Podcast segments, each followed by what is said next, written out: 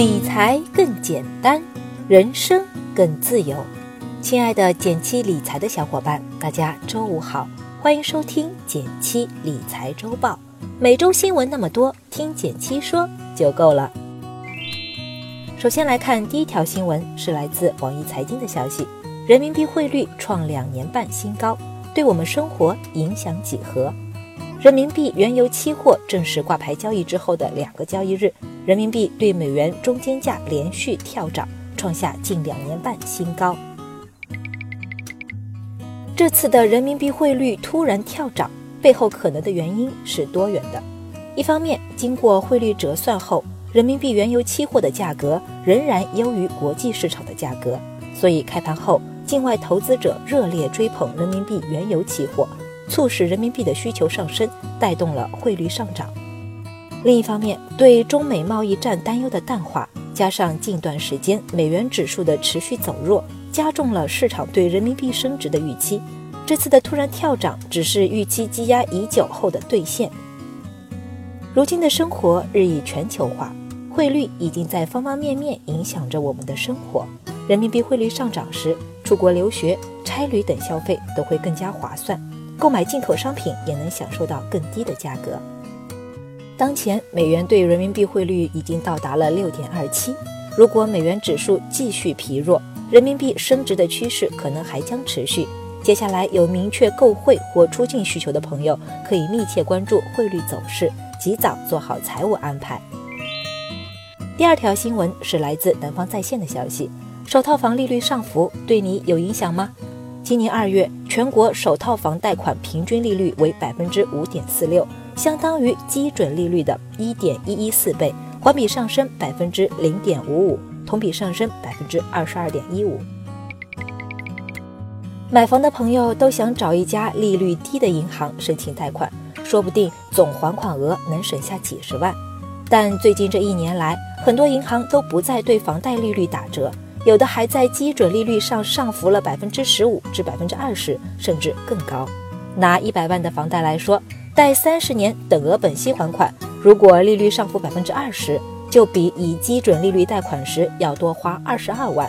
为什么大家都在涨价，贷款越来越贵了呢？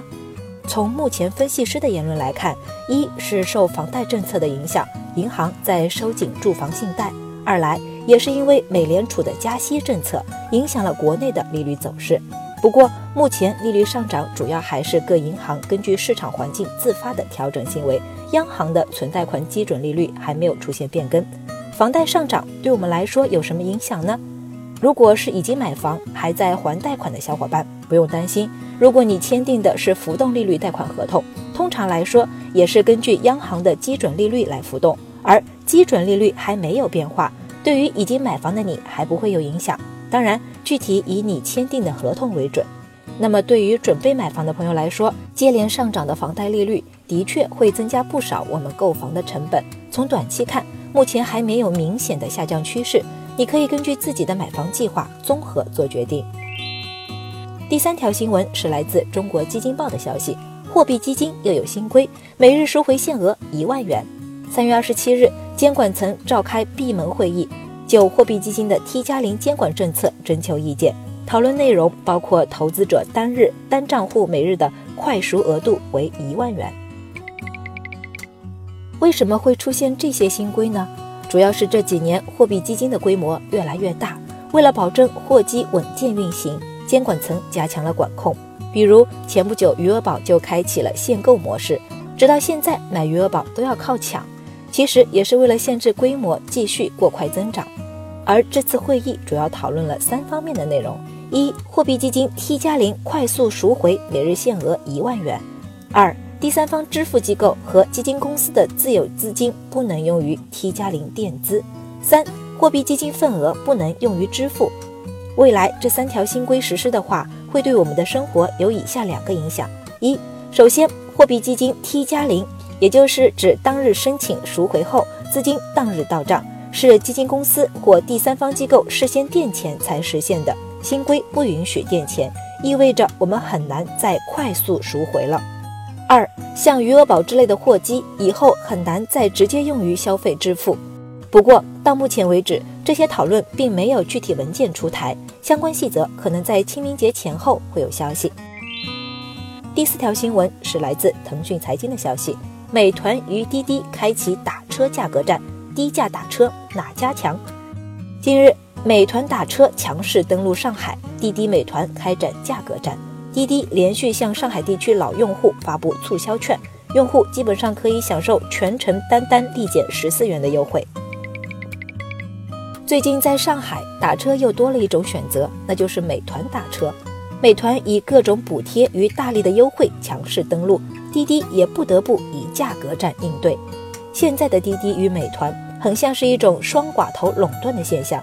简单来说，就是市场份额全部或绝大部分由这两家供应商掌控。但是存在垄断的市场始终是效率比较低的。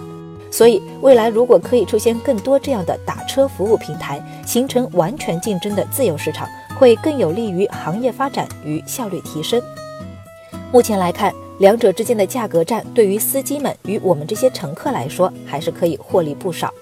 对司机，美团表示，新城市开通初期是司机零抽成；对乘客，滴滴与美团这段时间的优惠力度大到惊人。有用户曾有过用美团打车全程只花了一分钱的体验。那么这场价格战下，面对同样提供巨额补贴优惠的滴滴与美团，我们在出行上怎样来选择呢？有人测试后发现，一般情况下，如果你的行程属于短途，也就是五公里之内，那么美团会更划算；而长途行程下，超过五公里，尤其是十公里以上的，美团与滴滴的价格是差不多的。另外预告一下，美团打车马上要登陆北京了，北京的小伙伴们可以趁机会薅一薅羊毛。最后来到了我们的一句话新闻时间，皇上你也该知道一下。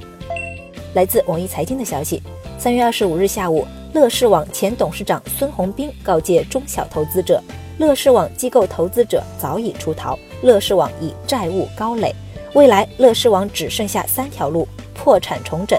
卖出资产还债和退市。来自美金网的消息，三月二十八日，国务院常务会议召开，确定深化增值税改革的措施，明确将进一步减轻市场主体税负，百分之十七的增值税基本税率首次下调，全年将预计减税超四千亿元，内外资企业都将同等受益。来自每日经济新闻网的消息，近日深改委会议召开。会议审议通过了规范金融机构资产管理业务的指导意见。这部被称为史上最强的资管新规，将有利于最大程度消除监管套利空间，促进资产管理业务规范发展。感谢大家收听今天的减七理财周报，一同感知正在发生的变化，提高经济敏感度。更多投资新闻解读及理财科普，欢迎关注我们的公众号“减七独裁”，简单的简。汉字的七，我在那里等你。